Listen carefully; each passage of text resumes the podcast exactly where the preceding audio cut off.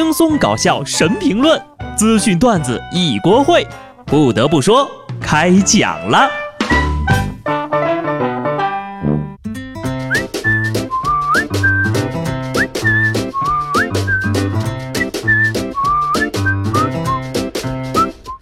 Hello，观众朋友们，大家好，这里是有趣的。不得不说，我是机智的小布。啊，春困秋乏夏打盹，睡不醒的冬三月，古人诚不我欺呀。知道昨个是什么日子吗？是跟我们每个人生活都息息相关的世界睡眠日。为了不辜负这个日子呢，我就特意请了一天假，在家睡觉。啊，要不是今天赶着更新节目啊，我可能到现在都还没有起床呢。人生已经够辛苦的了，如果连睡眠都被剥夺了，活着还有什么意思呢？据统计，因为丈夫打鼾，有百分之七十二点五的妻子呢，每天晚上睡眠少一到两个小时；或有百分之三十点六的从鼾声中惊醒；百分之九点七的妇女因为丈夫的鼾声而导致神经衰弱；还有数据表明，八成购买止鼾贴的都是女性，她们通过止鼾贴拯救睡眠，也拯救了婚姻。确实，还有什么比困得要死想睡觉的，身边却躺着一个已经睡着了的呼噜娃？更让人痛苦的呢，还好啊，我睡觉打呼噜自己听不见呢。昨天呢，还是一个专属于国人的日子——春分。众所周知呢，春分要踏青、放风筝、竖鸡蛋、喝春汤、吃饺子。春分呢，也是乱穿衣服的开始。古人又云了：“二八月乱穿衣。”事实证明，古人又说对了。这两天呢，中东部持续升温，寒潮偏要抢戏，一年四季随机切换，大马路上那是穿什么的都有。从春天到夏天只用了一天的时间，从夏天到冬天也只用了一天。冷可怎么办呢？朱广权老师说了，当然是重新穿上那条民俗又雅致、潮流又本土。既有情感上的眷顾，又有心灵上的呵护；既有乡村式的朴素，又有国际化的炫酷。深藏不露，宽松适度，值得托付的人中吕布，马中赤兔，衣中秋裤。很多人觉得呢，穿秋裤影响整体的美感。我倒是觉得啊，只要暖和舒服就行了。说到精致呢，我活的呀，可能还不如一只老鼠。最近一段时间呢，英国有一大爷连续一个月发现自己的工具间每天晚上都会被整理一遍，这是咋回事呢？田螺姑娘显灵了吗？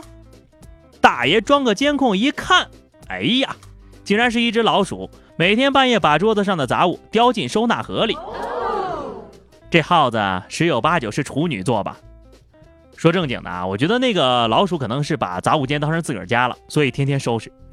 收拾的时候呀，没准心里还合计呢：“嘿，这老头怎么回事啊？天天来我家翻的乱七八糟的，都一个月了，有没有人管呢？”奉劝大爷，这老鼠呢就别抓了，这么有觉悟的可不好找啊。人太邋遢，老鼠都看不下去；主人太坏，狗都看不下去了。前两天呢，杭州警方进行了一次扫毒行动，到嫌疑人家里呢，一直搜不到人。就在这时，警察叔叔发现呢，这家里的狗狗眼巴巴地看着衣柜。凭借着这个线索啊，警察就发现了衣柜后面的暗格，并找到了嫌疑人。狗主人表示：“哎呀，这泰迪养了九年了，很有感情啊，没想到最后被他给出卖了。舔狗可能会迟到，但永远不会缺席。无间道啊，卧底了九年呐。”你知道九年他是怎么过来的吗？他现在只想做一只警犬。狗是好狗，人不是好人。大姐呀，你们家狗啊，这是在救你呢。亡命天涯，苦海无边，回头是岸，越早越好。下面呢，跟大家讲一个关于吃货的故事啊。生而为吃货，总有一些东西需要守护。我相信呢，下面这老姐儿仨也一定是这么想的。在江苏南京，三个大妈为了吃一顿烧烤呀，竟然把人家烧烤店门口摆的烧烤炉给偷走了。店老板说呢，那个炉子呀，得有三百来斤呢。最终，警察叔叔在附近的菜市场将三名犯罪嫌疑婶抓获了。被抓的时候呢，这三位呀，正在买烧烤的食材呢。这也就是力量有限，劲儿再大点啊，整个店都能给你掏空了。要不你就跟端走炖大鹅锅的，还有偷橘子树的组成一家吧？好吧。吃货的世界真是天外有天呐！不花钱的炉子烤出来的东西格外香吗？不过话又说回来，炉子都是偷的，食材居然自己买，果然讲究呀！我还真想夸夸老几位了呢。毕竟呢是做错了事儿啊，按理说不应该夸。但最近这个夸夸群不是特别火吗？我还没有从那个风味里跳出来呢。夸夸群呢虽然火得快，但凉的也快。发起人表示，大家四五天就被夸腻了。我嘎里贡啊，你们这是犯了方向性的错误呀！你就应该整个怼怼群，别说四五天，四五年都凉不了。你说夸人吧，夸来夸去就那几个点儿，但怼人可以从各种新奇的角度去杠。夸夸群只能得到一丝心灵的慰藉，没有什么实际用途。怼怼群就不一样了呀，能学各地的方言骂人，丰富知识，也根本不需要求骂，只要一有人发言，那就跟引爆了核弹一样。如果夸夸群、怼怼群哈，你都不解气的话，还可以试试啪啪赛。别误会啊，此啪啪非彼啪啪，此啪啪是真啪啪呀。俄罗斯西伯利亚某地区呢，举行了一场奇特的扇巴掌锦标赛啊，双方轮流扇对手巴掌，直到对手投降或者站不起来。冠军呢将获得折合人民币三千一百块钱的奖金。最终呀，一位胡子大哥过关斩将，夺下了桂冠。比赛中，他是直接一巴掌。把对手打得不省人事啊！啊！哎呀，终于有一个可以爽到自己还能拿钱的运动了。就是这比赛不分重量级，有点欺负人吧？你说就这体格，那不得直接把我扇出西伯利亚？要不就我先手的话，可不可以打完第一巴掌就投降呢？